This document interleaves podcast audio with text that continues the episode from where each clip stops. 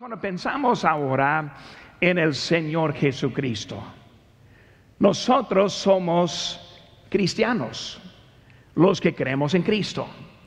Y cuando pensamos en esa verdad, hermanos, Cristo una vez hizo una pregunta.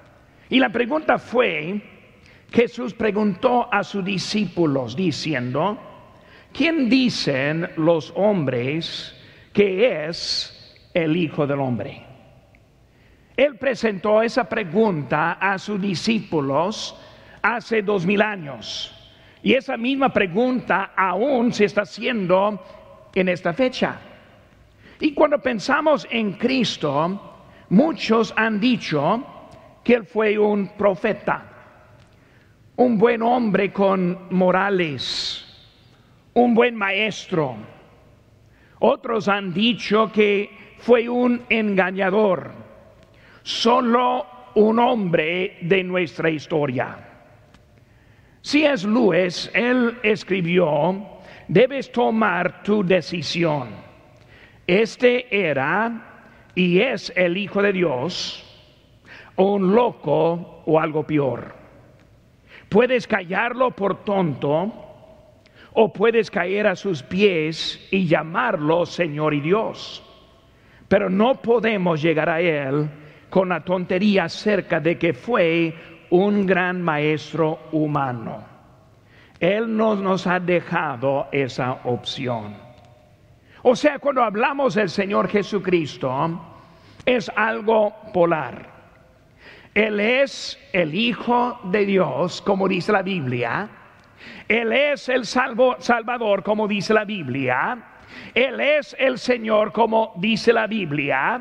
Él es el Rey, como dice la Biblia. O no es nada. No hay nada en medio. Lo aceptamos así como es o también le rechazamos en todo lo que hay. Larry King, un agnóstico y famoso por su programa de radio, fue preguntado una vez, ¿Qué, pregunta, ¿Qué preguntas le harías a Dios si fuera un invitado en tu programa? La primera pregunta que salió de su boca fue esta. ¿Tienes un hijo? Incluso Larry King, uno que no es un creyente, comprende la importancia de hacer esta pregunta. ¿Quién dice quién es el Hijo de Dios? En la Biblia Dios nos hizo una aclaración acerca de su Hijo. En el bautismo del Señor Jesucristo, en Mateo 3:17 nos dice, y hubo una voz de los cielos que decía, este es mi Hijo amado en quien tengo contemplancia. Ellos ahí estando juntos, bajo el testimonio de muchos, escucharon la voz de Dios del cielo en esa circunstancia. En la palabra de Dios en Juan 20, 31 dice, pero estas se han escrito para que creáis que Jesús es el Cristo, el Hijo de Dios, y para que creyendo tengáis vida en su nombre. Hermanos, vemos que Jesús es el tema central de la Biblia.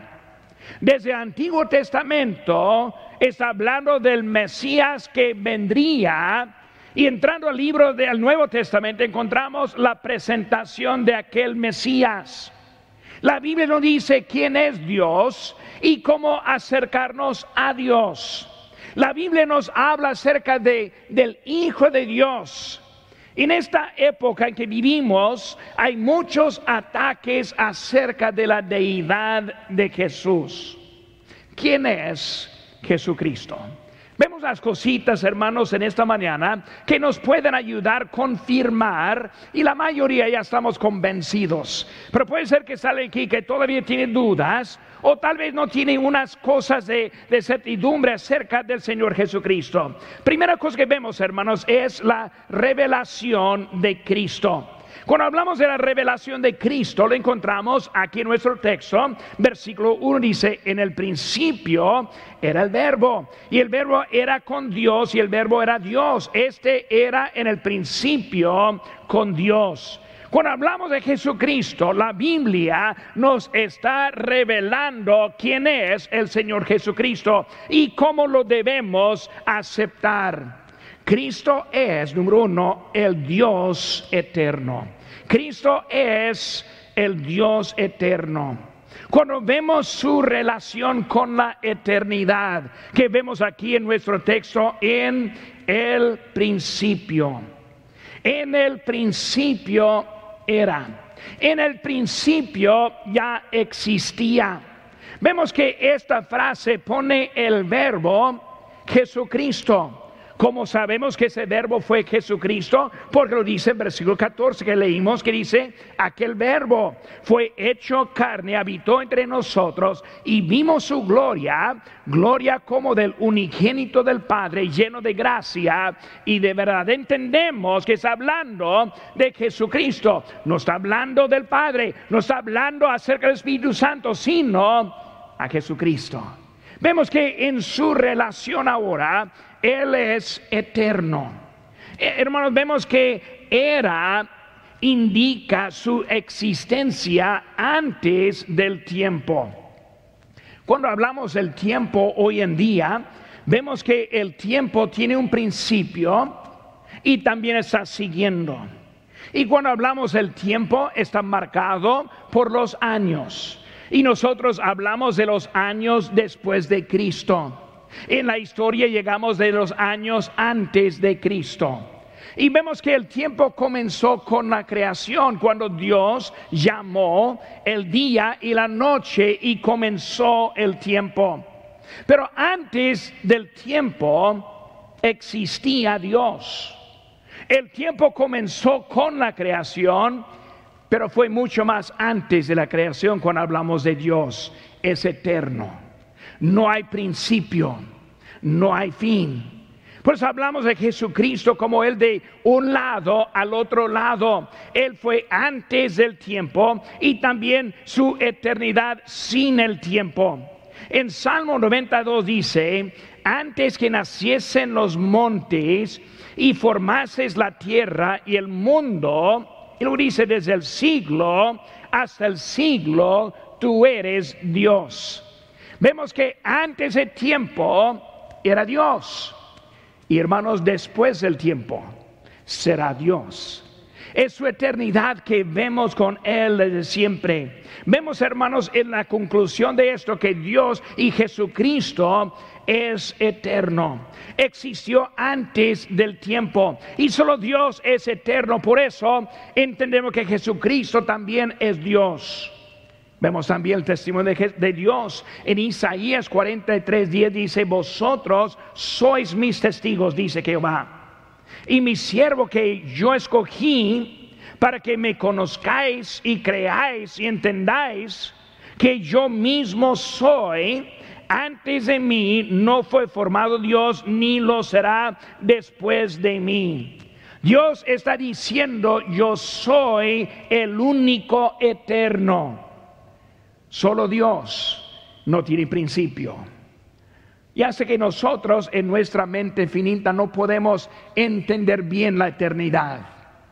Cuando hablamos de mil años pasado, ahí está Dios. Diez mil años pasado, ahí está Dios.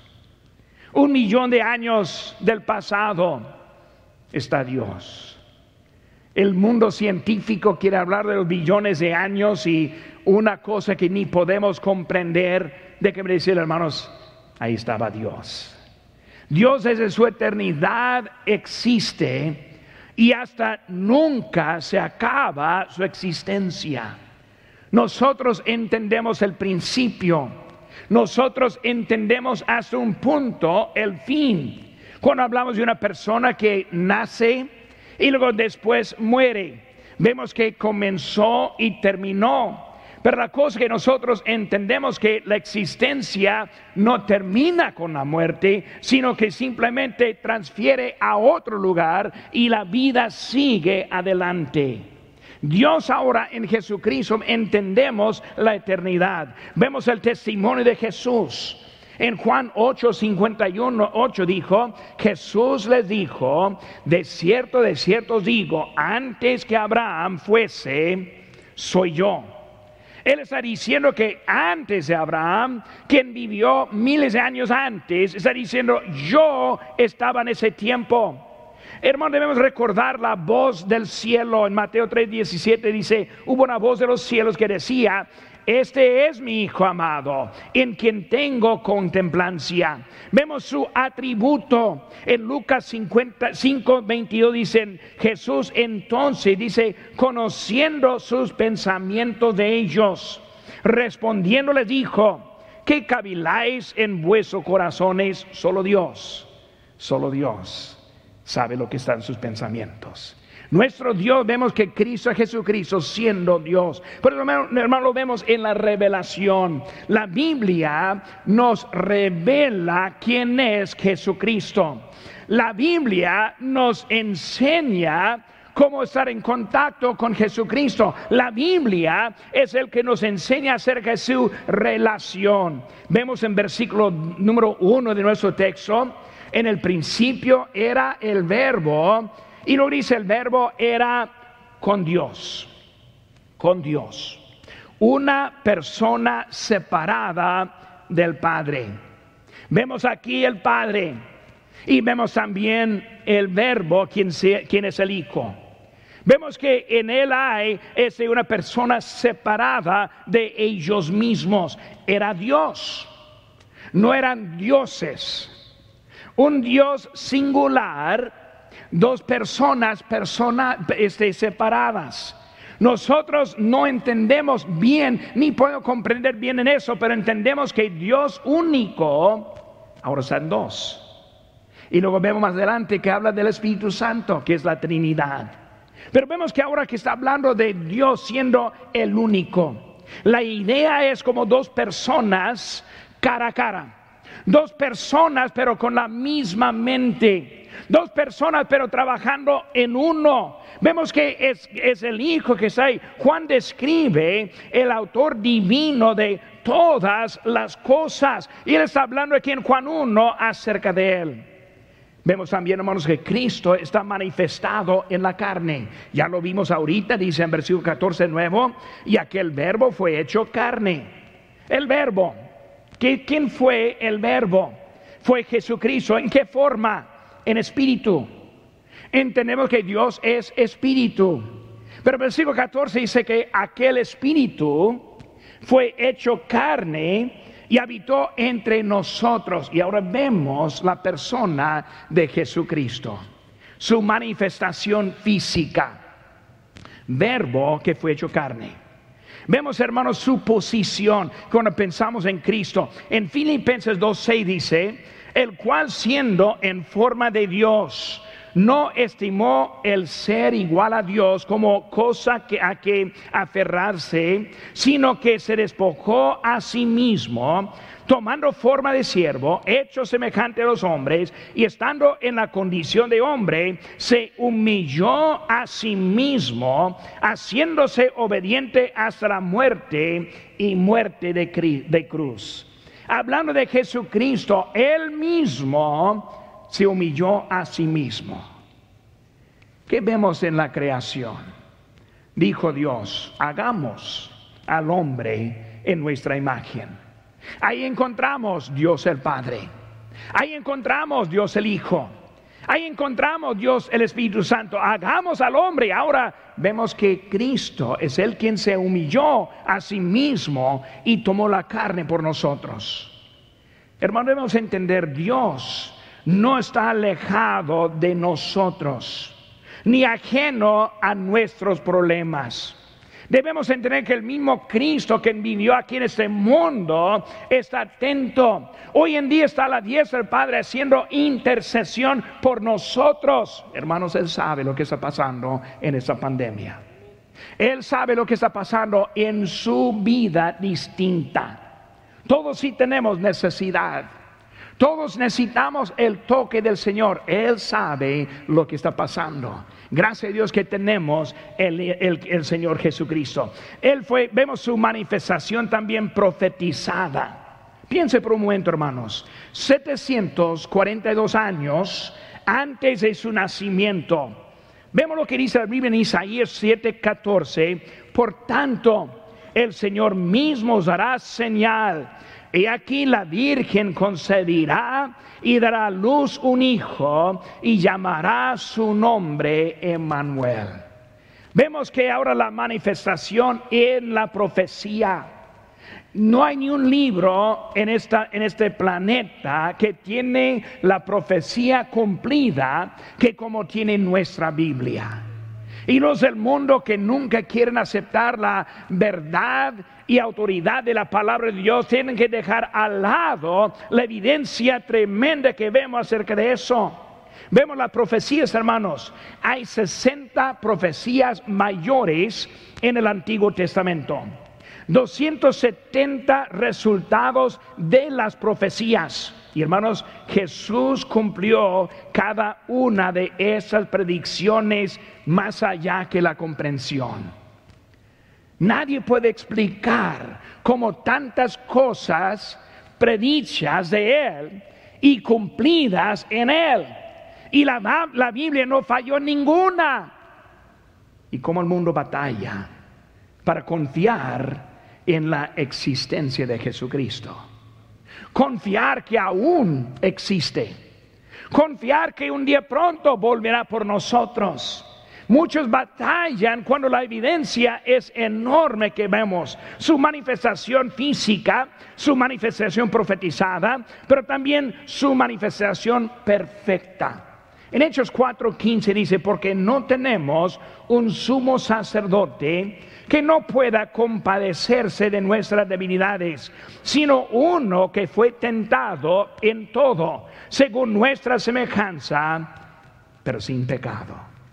El Antiguo Testamento, el pueblo fue al, sacerdote, quien llevó esos pecados al lugar santísimo. Y cada año entró para de pedir perdón por esos pecados cometidos. Hoy no tenemos ese confesario. Hoy no tenemos ese lugar santísimo. En la crucifixión de Cristo se rasgó el velo entre el lugar de la congregación y el lugar santísimo, dándonos a nosotros acceso a Dios. Por eso Él nos oye.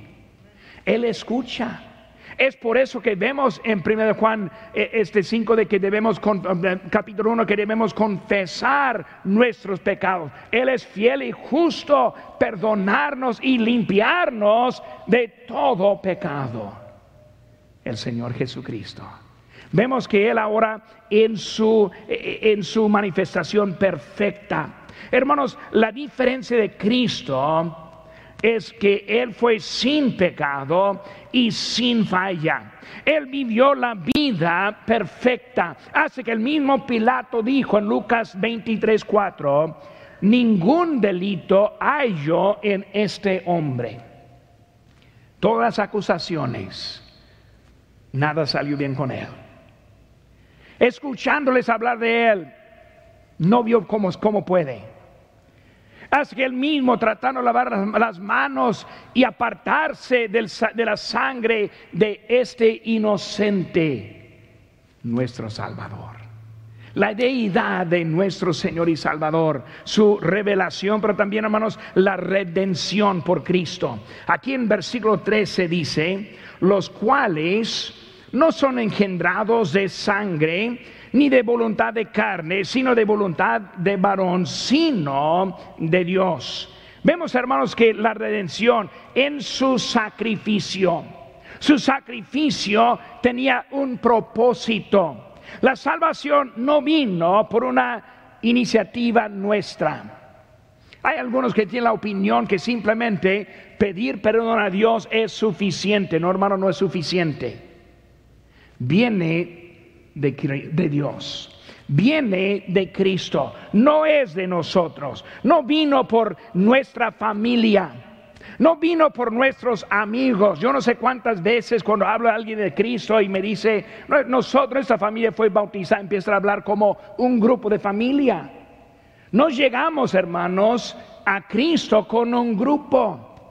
Llegamos cada uno a su propia cuenta. Ante Dios quien escucha.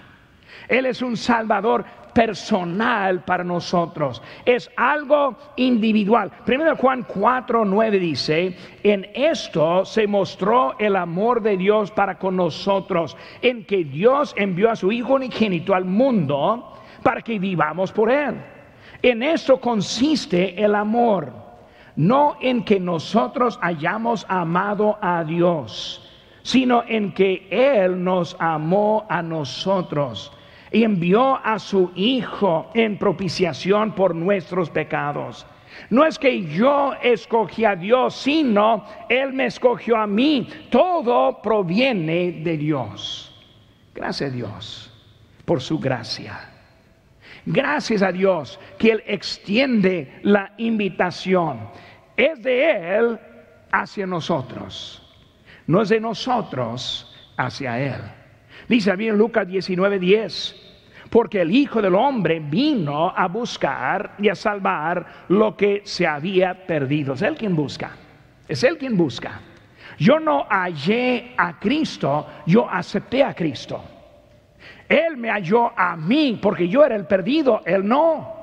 Es Él quien transforma a mí. Yo no transformo a Él a mis opiniones. Es Él quien manda. Es Él quien dirige. Es nuestro Salvador. Su pago. En, Romanos 5, 8 dice, mas Dios muestra su amor para con nosotros en que siendo aún pecadores, Cristo murió por nosotros. Tremendo cuando pensamos de lo que hizo Cristo en eso. Su promesa, hermanos. Él es el único camino. Como me gusta el texto de Juan 14. Versículo 6 dice, Jesús le dijo, yo soy el camino y la verdad y la vida. Nadie viene al Padre sino por mí. Pero ¿cuántos hay que quieren rodear el camino de Dios? Pensando que Dios le aceptaría a su forma, que Dios entiende luego más. No, hermano, Él es el único camino que hay. Y hermano, ¿qué confianza hay en eso?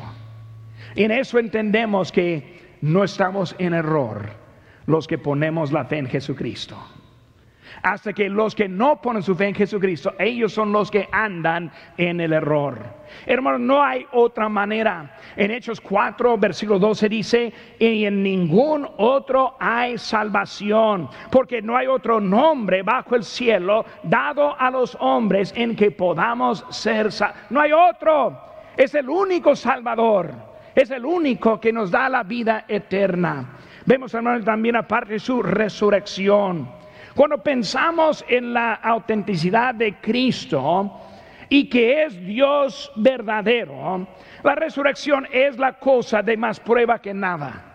Cuando vemos a Jesucristo, Él es el único que la muerte no le dominó, sino que Él ganó la muerte. Cuando pensamos en la tumba guardada, una cita Dice, la resurrección corporal de Jesucristo de entre los muertos es la prueba suprema del cristianismo. Si la resurrección no fuera cierta, entonces el cristianismo sería una religión falsa. Si es verdad, entonces Cristo es Dios y la fe cristiana es la verdad absoluta. De nuevo, hermanos, no hay nada en medio. Acepta a Cristo para la vida eterna o será condenado por toda la eternidad. No es algo que quizás es algo seguro. Y cuando vemos su resurrección, vemos como Él fue sellado y asegurado. En Mateo 27, 66 dice, y Pilato les dijo, ahí tenés una guardia. y aseguradlo como sabéis. Entonces ellos fueron y aseguraron el sepulcro, sellando la piedra y poniendo la guardia. Yo doy gracias a Dios por la guardia. Doy gracias a Dios por Pilato que está diciendo, ahora vamos a asegurar ese cuerpo. Nadie le va a robar. Nadie le va a quitar. Le vamos a ganar en su totalidad. Y Él puso la guardia, todo sellado. Y por eso la resurrección es algo probado hasta por ellos también. Porque ellos hicieron, y con la historia, hermanos, vemos muchas veces, pero un texto en 1 Corintios 15 dice, y que apareció, hablando de Cristo, y que apareció a Cefas, siendo Pedro, y después a los doce, después apareció a más de 500 hermanos a la vez, de los cuales muchos viven aún y otros ya duermen. Después apareció a Jacobo, después a todos los apóstoles y al último de los doce como un abortivo me apareció a mí. Una cosa, hermanos, no existen libros del tiempo de Cristo que están diciendo que no es cierto su resurrección. No existe ninguno en ese tiempo diciendo, no, yo sé que fue algo falso. En ese tiempo los libros históricos concuerden lo que dice la palabra de Dios. Solo actualmente son los hombres que quieren echar la duda en lo que pasó hace dos mil años. Y él, hermanos, aún vive. Como el canto dice, él vive y vive yo sé que Él vive porque vive en mi corazón. No hay nadie que ha transformado tanta gente, tantos hombres, que el Señor Jesucristo. Él es el eterno. Su revelación, su redención. Y vemos, hermanos, también su reunión la reunión con Cristo. Y estamos viendo eso ahora en el libro de Apocalipsis los miércoles y, me anima mucho estudiar eso porque estoy más y más viendo cómo Cristo está por venir por nosotros cualquier momento. Pero vemos, hermano, la esperanza y su venida. En Juan 14, 1 al 3, dice, no se turbe vuestro corazón. Crees en Dios, cree también en mí. En la casa de mi Padre muchas moradas hay. Si así no fuera, yo os lo hubiera dicho. Voy pues a preparar lugar para vosotros. Y si me fuere y os prepararé lugar, vendré otra vez y os tomaré a mí mismo, para que donde yo estoy, vosotros también estéis. Él listo para ascender, nos dejó la promesa. Y hermanos, a la fecha, yo leo ese texto y me emociono. Me animo viendo, recordando lo que Cristo dijo a nosotros. Y hermano, ¿qué estamos esperando al momento? Estamos esperando al rapto. Y el rapto es cuando viene el Señor y va a recibir a todos los creyentes en este mundo. Ninguno se queda atrás. Por hermano, cuando llegue ese evento y el domingo siguiente, cuando venga el culto, los que lleguen deben buscar su propio predicador, porque yo no voy a estar. Va a necesitar buscar otro que va a dirigir la música, por hermano Isaí no va a estar aquí. Hermana Rachel, olvídese, no va a estar tocando. Va a tener que hacer otra cosa, porque nosotros vamos con él.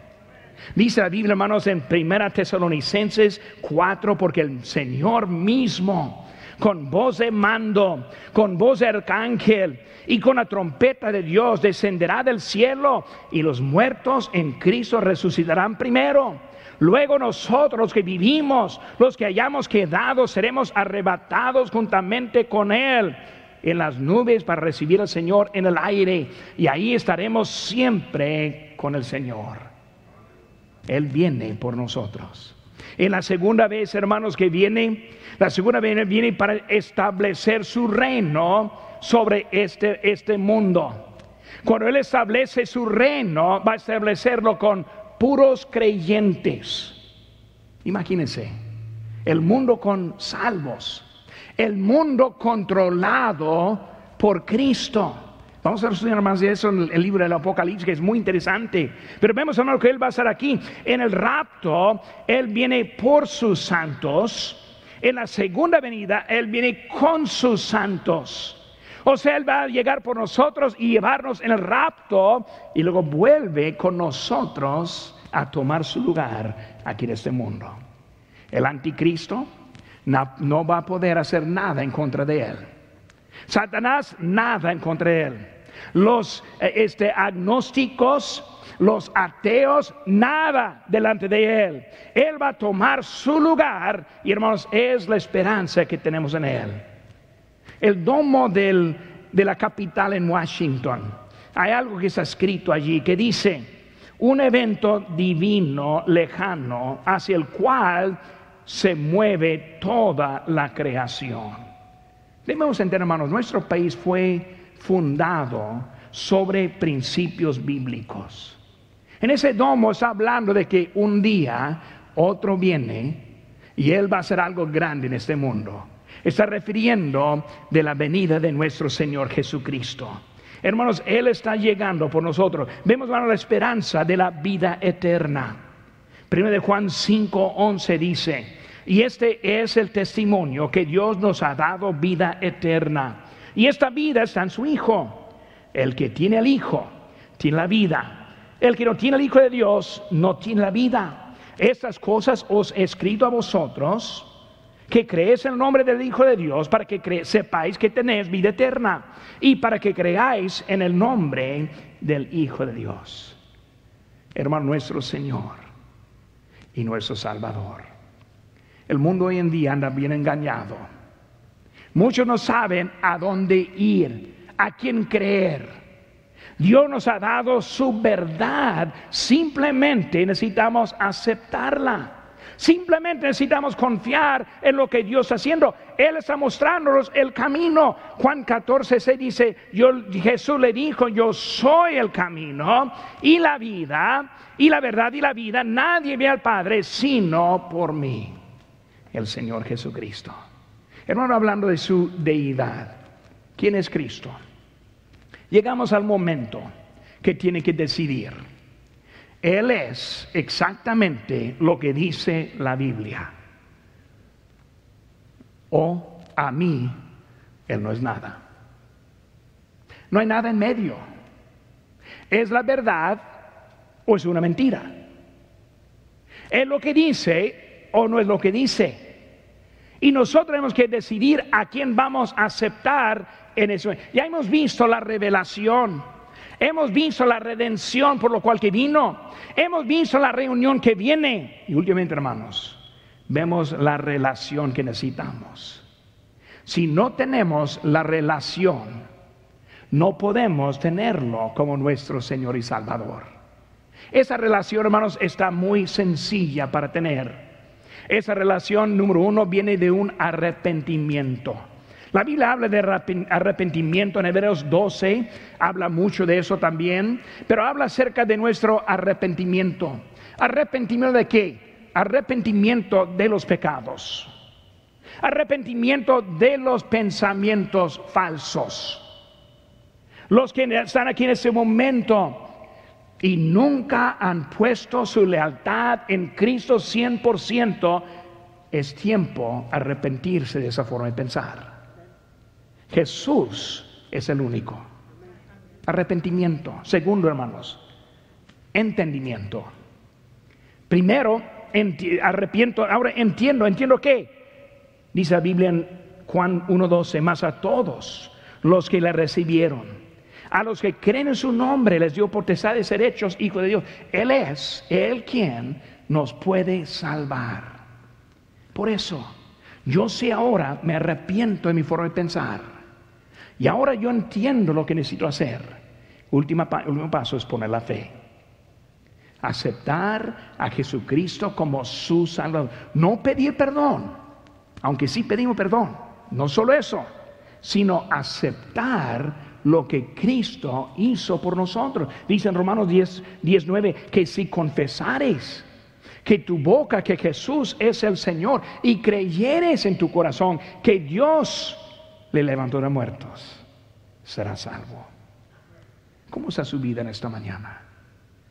Los que están en línea en este momento, ¿están preparados para la venida de Cristo?